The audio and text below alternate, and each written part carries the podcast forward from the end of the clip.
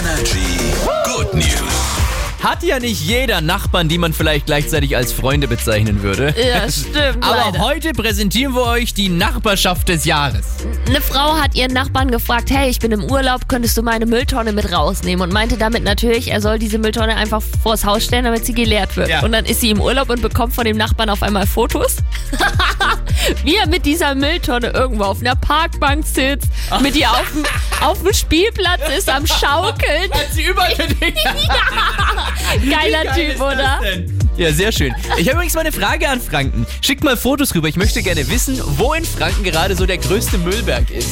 Ist es bei euch nicht so? Die Mülltonnen wurden doch letzte Woche nicht geleert. Ach so, nee. Und es türmt sich Bei teilweise uns richtig ist schön. irgendwie ganz gut, ich weiß auch nicht. Ist dann auch wie so ein Tetris-Spiel. Das eine aufs andere drauf. Äh, Hier ist Energy. Schönen guten Morgen. Morgen.